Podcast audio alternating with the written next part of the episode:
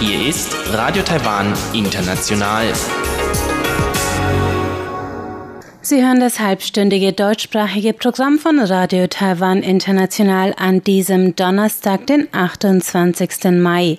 Am Mikrofon begrüßt Sie Karina Rother und Folgendes haben wir heute für Sie im Programm.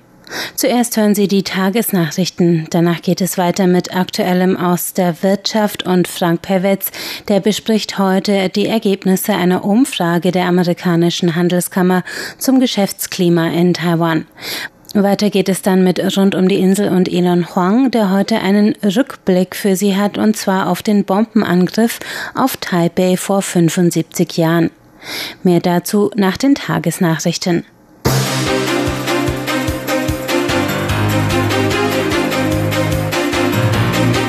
Sie hören die Tagesnachrichten von Radio Taiwan International. Die wichtigsten Meldungen. Regierung verurteilt Sicherheitsgesetz, kündigt humanitäre Hilfe für Hongkonger an. Präsidentin gemeinsam Hongkonger und demokratische Werte schützen und Verteidigungsministerium keine erhöhte Alarmbereitschaft, Angriff aus China nie ausgeschlossen.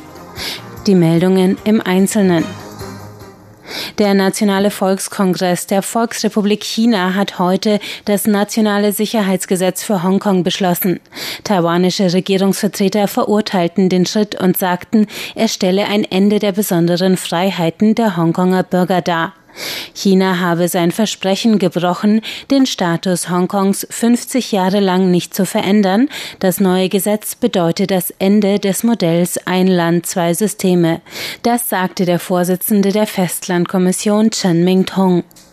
Die Festlandkommission kündigte an, binnen einer Woche einen Mechanismus schaffen zu wollen, der es Hongkongern ermöglicht, aus humanitären Gründen in Taiwan zu bleiben.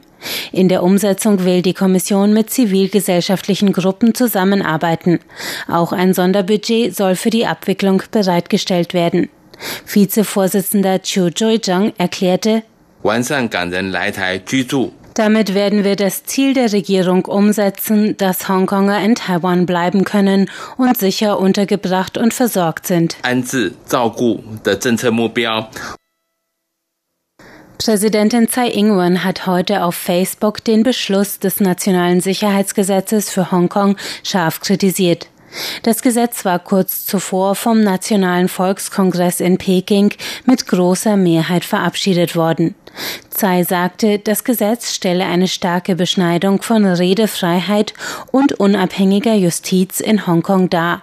Sie verwies auf eine parteiübergreifende Stellungnahme von Taiwans Parlament, die das Sicherheitsgesetz aufs schärfste verurteilte.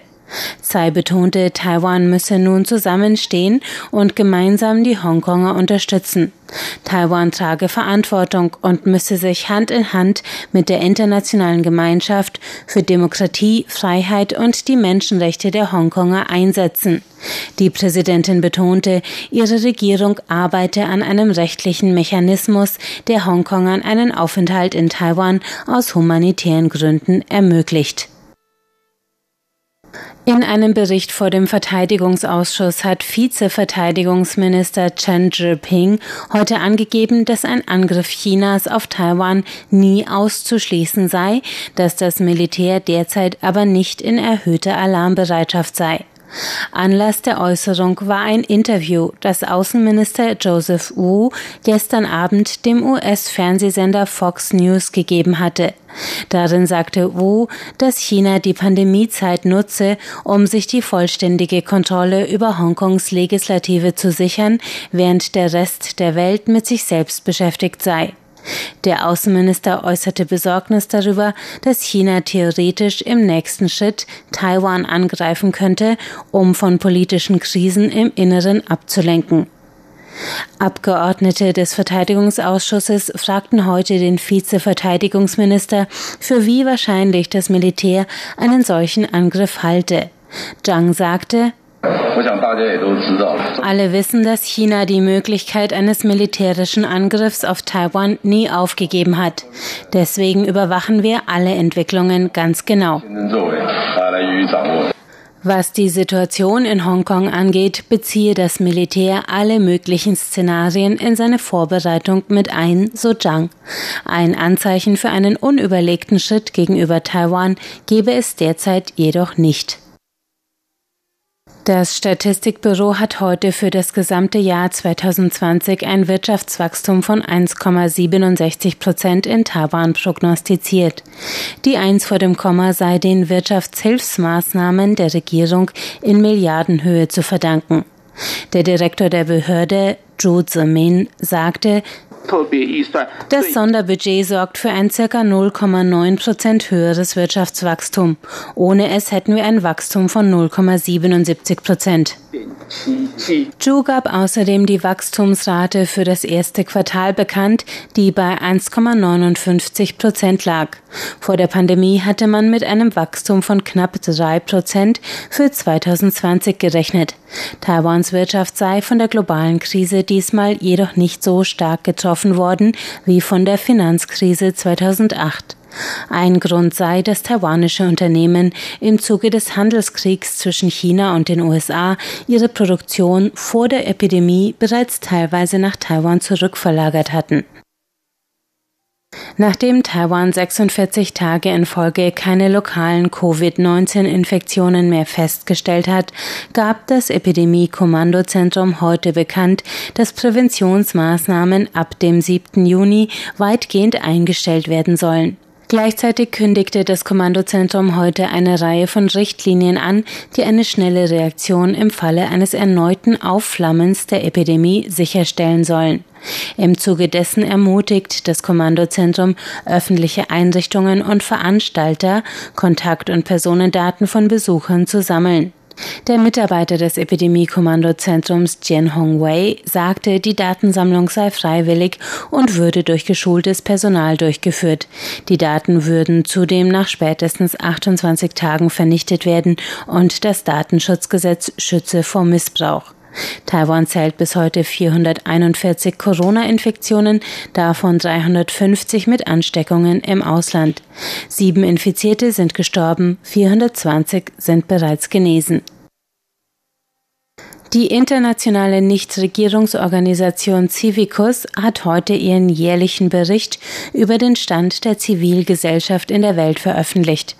In dem Bericht führt die Menschenrechts-NGO Taiwans Legalisierung von gleichgeschlechtlicher Ehe vor einem Jahr als positives Beispiel für eine inklusive Gesellschaft an. Der Bericht ist in fünf Schwerpunkte unterteilt. Der zweite Schwerpunkt Kampf gegen Ausgrenzung und für Rechte umfasst ein Kapitel zu sexuellen Minderheiten, dessen Titelthema Taiwans Ehegleichstellung ist. Dafür interviewte Civicus Taiwans Digitalministerin Audrey Tang. Sie beschreibt in dem Interview, wie das Ehegesetz von Taiwans LGBT-Gruppen trotz der Opposition konservativer Kräfte erkämpft wurde. Tang betont, dass der Kampf für eine offene, tolerante Gesellschaft und eine inklusive Politik in Taiwan noch nicht beendet sei. Civicus-Redakteur Andrew Furman sagte gegenüber CNA, der Bericht lege besonderes Augenmerk auf Taiwan, weil die Ehegleichstellung hier ein Beispiel für die Macht von zivilem Engagement in der Durchsetzung von einer gerechteren Gesetzgebung sei. Kommen wir zur Börse. Der TAIEX hat heute mit 70 Punkten oder 0,64 Prozent im Minus geschlossen. Der Abschlusskurs lag bei 10.944 Punkten. Es wurden 170 Milliarden Taiwan-Dollar oder 5,67 Milliarden US-Dollar umgesetzt. Es folgt das Wetter.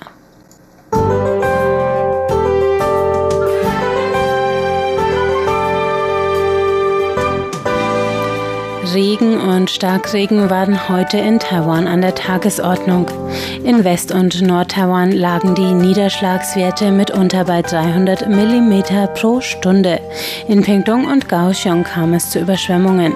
Die Temperaturen lagen zwischen 22 und 26 Grad, in Südtaiwan bis zu 33 Grad. Morgen bleibt es regnerisch mit starken Unwettern, vor allem entlang der Ostküste. Die Temperaturen liegen zwischen 23 und 29, im Südteil bis zu 31 Grad.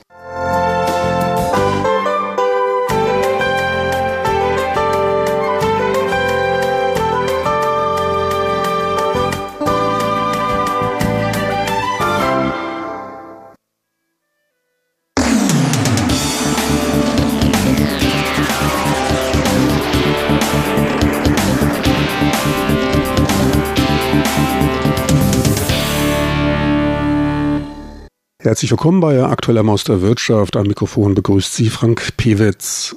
Heute geht es weiter mit der Geschäftsklimaumfrage der amerikanischen Handelskammer in Taipei, bei der in der Regel die für Taiwan zuständigen Geschäftsführer der Mitgliedsunternehmen der Kammer befragt werden, die zudem nicht alle für US-Unternehmen arbeiten, auch wenn die Mehrheit der Mitgliedsunternehmen ihren Hauptstandort in den USA haben. Gut die Hälfte der knapp 400 in Frage kommenden Geschäftsführer reagierten auf die Umfrage, was für den kurz gesetzten Zeitrahmen ein sehr gutes Ergebnis darstellt. Optimismus ist unter US-amerikanischen Unternehmen generell stärker verbreitet bzw. wird stärker dargestellt.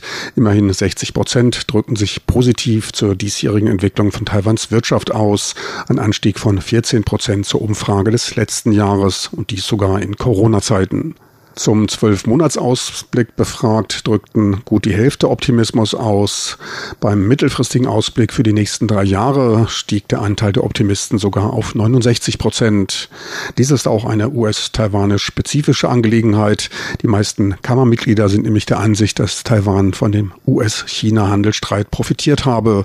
Zumindest was Amerika betrifft, ist die Anlage auch richtig. Dies belegen die Handelszahlen. Die Exporte Taiwans in die USA legten deutlich zu, denn ein größerer Teil der höheren Mehrwert schaffenden Produktion wurde wegen der US-Strafzölle auf Produkte aus China nach Taiwan verlagert.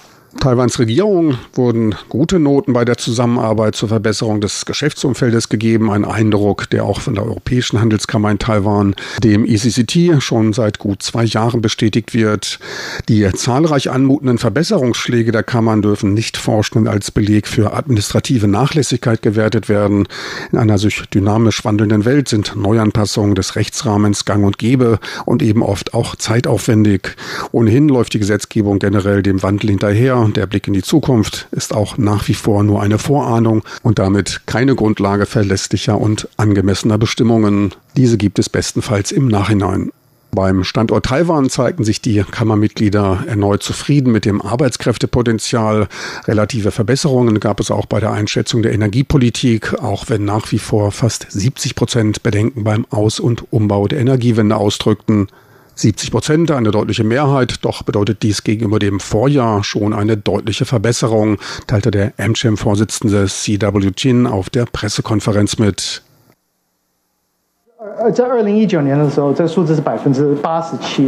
Im Jahr 2019 belief sich die Zahl der Skeptiker noch auf 87 Prozent. Jetzt sind es 69 Prozent, ein deutlicher Rückgang, was an den von der Regierung erlassenen Maßnahmen im Solarbereich und der Windenergie lag und diese Zahl in einem Abwärtstrend brachte und von unseren Mitgliedern positiv aufgenommen wurde.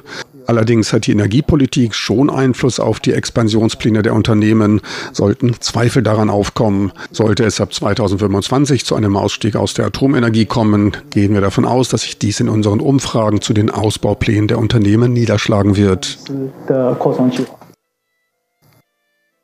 Bei der Energiewende tritt man jetzt in die entscheidende Phase ein. Das erste Offshore-Windkraftwerk ging Ende letzten Jahres in Betrieb.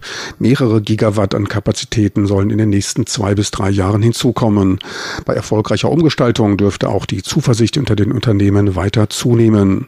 Gut die Hälfte der befragten Geschäftsführer macht sich über steigende Stromkosten Gedanken, die hier in Taiwan allerdings auf einem sehr niedrigen Niveau liegen, welches Stromeinsparungen nicht zwingend macht und teils auch aus Kostengründen den Einsatz von effizienter Technologie hemmt oder sogar verhindert. Höhere Strompreise dürften für Taiwan daher mehr Chancen als Risiken bieten und den technologischen Wandel hin zu einer effizienteren Produktion beschleunigen. Natürlich erfordert dies auch einige Anstrengungen, doch andere Länder sind bereits stärker dabei dabei. Taiwan dürfte in den nächsten paar Jahren diesem Trend verstärkt folgen und aufschließen. Der Mensch ist bei Herausforderungen einfach leistungsfähiger. Zudem sind bei einigen Produkten die Marktpotenziale auf internationalen Märkten offensichtlich. Die hier erhältlichen energieeffizientesten Kühlschränke und Klimaanlagen, die stammen in der Regel aus Japan. Ein Segment mit Exportpotenzial, welches von taiwanischen Unternehmen wegen fehlender Binnennachfrage kaum bedient wird. Gespalten zeigten sich die Mitgliedsunternehmen der amerikanischen Handelskammer bei der Bewertung der in den letzten Jahren beschlossenen Bestimmungen bei der Beschäftigungspolitik. Konkret ging es um eine flexiblere Arbeitszeitenregelung, um Überstundenbezahlung und um Urlaubszeiten. In den letzten Jahren gab es einige Veränderungen im Arbeitsrecht, von denen einige Unternehmen betroffen waren. Trotz der nach Protesten gemachten Änderungen empfinden weiterhin 45 Prozent der befragten Unternehmen die neuen Regelungen als nicht ausreichend flexibel und betrachteten die gegenwärtige Gesetzgebung als nicht im Einklang mit den Bedürfnissen unserer Unternehmen stehend. Gut drei Prozent der befragten Unternehmen hatten keine Meinung zu diesem Punkt. Bei gut zwei Prozent fanden die neuen Bestimmungen starke Unterstützung. 15 Prozent begrüßten sie. Gut ein Drittel zeigte sich neutral. Knapp 43 Prozent gaben an, dass diese neuen Maßnahmen nicht förderlich für die Expansion der Unternehmen seien. Zuspruch gab es lediglich von 12 Prozent der Unternehmen. Neutral zeigten sich hier knapp 42 Prozent. Die gegenwärtigen Bestimmungen ziehen laut Ansicht der amerikanischen Handelskammer weiterhin nicht angemessen die Bedürfnisse einer modernen, wissensbasierten Wirtschaft in Betracht und werden damit Innovation verhindern. Das klingt ein wenig nach starker Tobak, doch für die US-Unternehmen läuft es in Taiwan noch ganz rund. Als wichtig wichtigster Erfolgsfaktor für die Unternehmen wurde nämlich an erster Stelle Innovation und Herstellung neuer Produkte genannt. Natürlich gab es von Amcham-Seite auch einiges an Lob. Man kann natürlich auch danach fragen, warum unsere Mitglieder dauernd mit ihren Investitionen in Taiwan fortfahren. Was ist hier so gut? Warum wählen sie Taiwan als Standort? Dafür stellten wir den Unternehmen zehn Kriterien zur Auswahl und frugen nach den Vorteilen in Taiwan und dem Lebensumfeld. Darunter sollten sie die wichtigsten fünf Punkte auswählen. Heraus kam dabei nicht ganz überraschend die gute Krankenversorgung, das große Maß an persönlicher Sicherheit für in Taiwan lebende Ausländer, auch die Freundlichkeit gegenüber Ausländern wurde erwähnt und auch die soziale Stabilität und Lebenshaltungskosten wurden als mit die größten Pluspunkte erwähnt.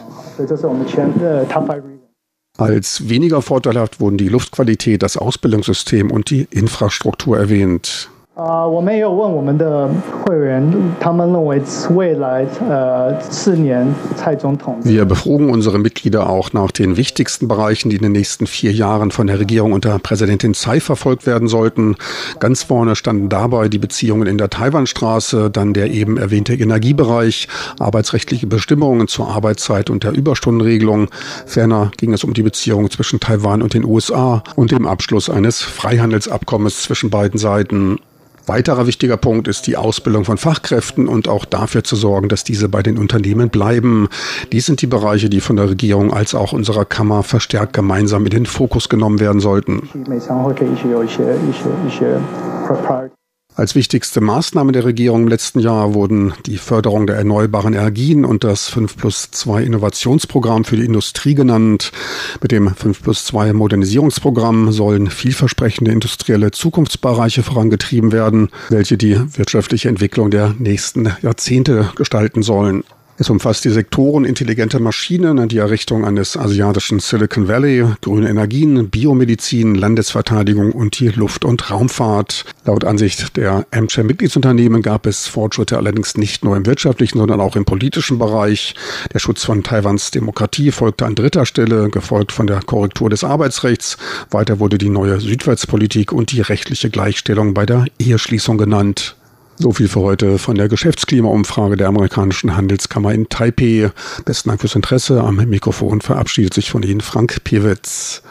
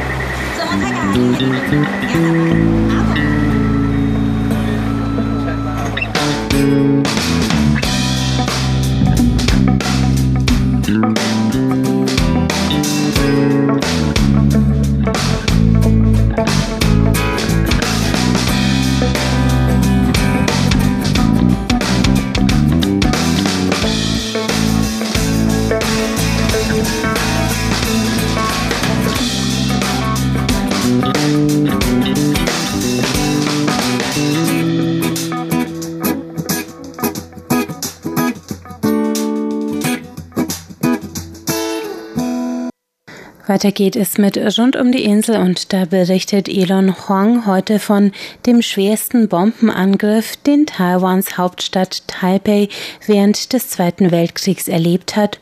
Und zwar fand der am 31. Mai vor 75 Jahren statt. Mehr dazu jetzt in Rund um die Insel.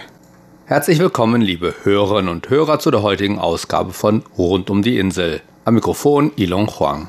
Vor 75 Jahren um diese Zeit war der Zweite Weltkrieg in Europa endlich beendet. Doch im Pazifik und damit auch in Taiwan tobte er weiter. So jährt sich am kommenden Sonntag, den 31. Mai, zum 75. Mal die schwerste Bombardierung Taipeis im Zweiten Weltkrieg, an die ich in der heutigen Sendung erinnern möchte. Tatsächlich gingen die Kämpfe im Pazifik und auch in Taiwan so lange weiter, bis die japanische Regierung schließlich am 14. August 1945 die Annahme des von den Alliierten gestellten Ultimatums ankündigte und Kaiser Hirohito am nächsten Tag im Radio allen japanischen Streitkräften den Befehl zur Feuereinstellung erteilte.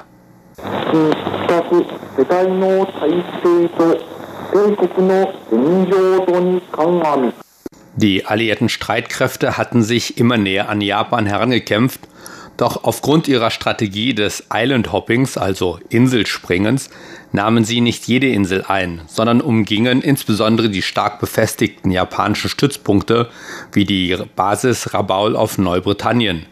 Im Gegensatz zu den Philippinen oder Iwo Jima zum Beispiel war Taiwan, das zu jener Zeit seit 1895 zum japanischen Kaiserreich gehörte, aufgrund dieser Strategie von einer Eroberung durch alliierte Kräfte verschont geblieben. Dass Taiwan nicht eingenommen wurde, soll unter anderem daran gelegen haben, dass einer der beiden alliierten Oberbefehlshaber im Pazifik, General MacArthur, sich mit seinem Wunsch durchsetzen konnte, den Fokus stattdessen auf die Philippinen zu legen. Doch obwohl Taiwan nicht von den alliierten Truppen eingenommen wurde, blieb es nicht vom Krieg verschont. So dienten zum einen natürlich auch Japaner, die in Taiwan lebten, in der japanischen Armee.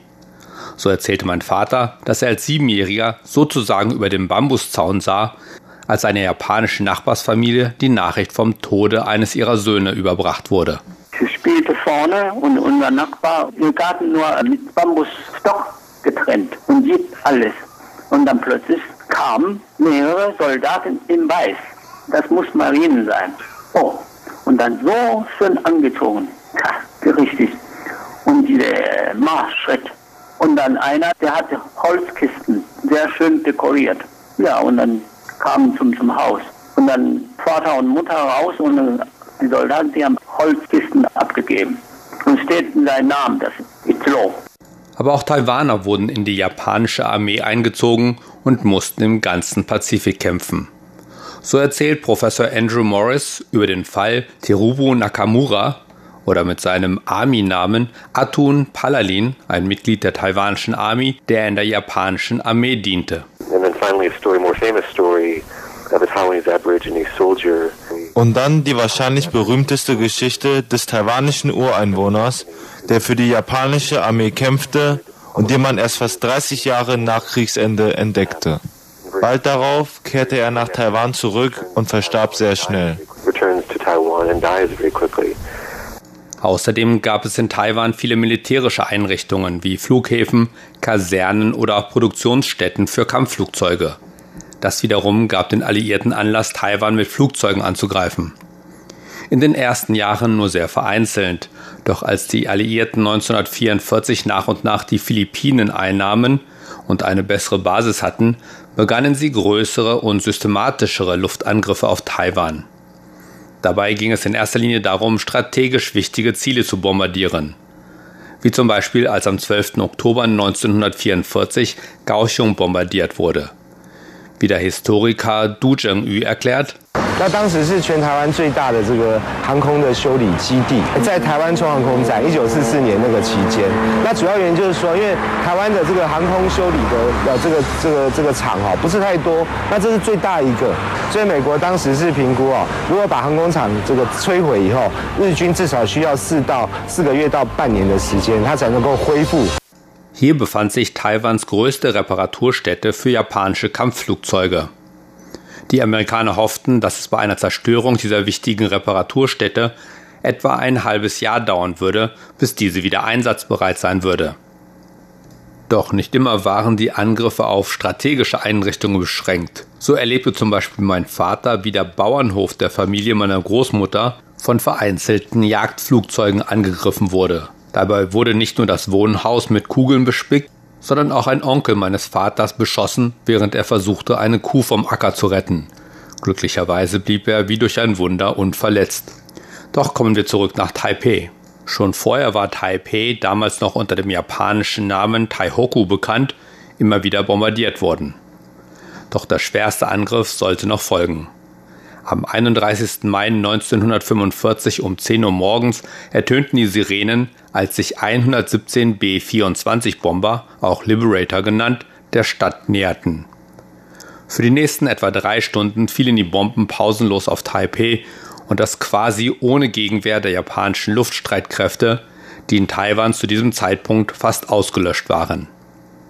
In diesen drei Stunden fielen etwa 3800 Bomben auf militärische und Regierungseinrichtungen in Taipei. So wurde auch der Gouverneurspalast, das heutige Präsidialamt, voll getroffen, obwohl es schon seit längerer Zeit getarnt worden war, eben um dies zu verhindern. Doch auch eine Vielzahl ziviler Einrichtungen wurden getroffen. Die vielleicht bekanntesten sind die Taipei First Girls High School, die Huashan Katholische Kirche und der berühmte Longshan-Tempel im ältesten Stadtbezirk Taipeis, Wanhua. 2009 wurden bei Bauarbeiten der MRT-Linie in der Nähe der Chiang Kai-shek-Gedenkstätte zwei Blindgänger gefunden und noch 2014 wurden bei Bauarbeiten im Chini-Bezirk eine nicht explodierte Bombe gefunden. Bei diesem Bombenangriff am 31. Mai 1945 kamen fast 1700 Menschen ums Leben. Wenn man die Verletzten und Vermissten dazu zählt, beliefen sich die Opfer auf etwas über 4000 Personen. Außerdem wurden Zehntausende von Menschen obdachlos, weil ihre Unterkünfte entweder durch die Bomben oder die darauffolgenden Feuer zerstört wurden. Tatsächlich aber ist dieser Angriff heutzutage kaum bekannt in Taipei. Das Spielunternehmen Mizo Games wollte dies ändern und hat ein Brettspiel entwickelt, das diesen Bombenangriff zum Thema hat. Vor einiger Zeit hatten wir tatsächlich ein Gespräch mit den Entwicklern dieses Brettspiels hier bei uns auf RTI. Im Rahmen seiner Werbekampagne hat das Unternehmen eine kleine Befragung in Chiemending durchgeführt, einem besonders bei jüngeren Menschen beliebten Einkaufs- und Vergnügungsviertel. Bei dieser Umfrage gaben nur zwei von 40 Personen an, dass sie schon einmal von dem Bombenangriff auf Taipei gehört hatten. Und auch in diesem Jahr gibt es kaum Hinweise oder Veranstaltungen zu diesem Ereignis, obwohl es sich doch zum 75. Mal jährt. Interessanterweise findet man im Internet, wenn man die entsprechenden Schlüsselwörter eingibt, einige Nachrichten oder Forschungsartikel aus der Vergangenheit, doch nichts wirklich Aktuelles und auch keine Hinweise auf Veranstaltungen allerdings sehr viele Hinweise auf das Brettspiel Raid on Taihuku. Und wer sich für dieses Brettspiel interessiert, der kann auf unserer Webseite einige Links zu diesem Spiel finden. Und damit verabschiede ich mich für heute. Am Mikrofon war Ilon Huang. Vielen Dank fürs Zuhören. Sie hörten rund um die Insel und damit sind wir am Ende des heutigen deutschsprachigen Programms von Radio Taiwan International. Alle Sendungen finden Sie auch auf unserer Webseite unter www.de.rti.org.tv. Am Mikrofon verabschiedet sich jetzt Karina Rother. Schön, dass Sie heute eingeschaltet haben. Ich sage Tschüss, bis zum nächsten Mal.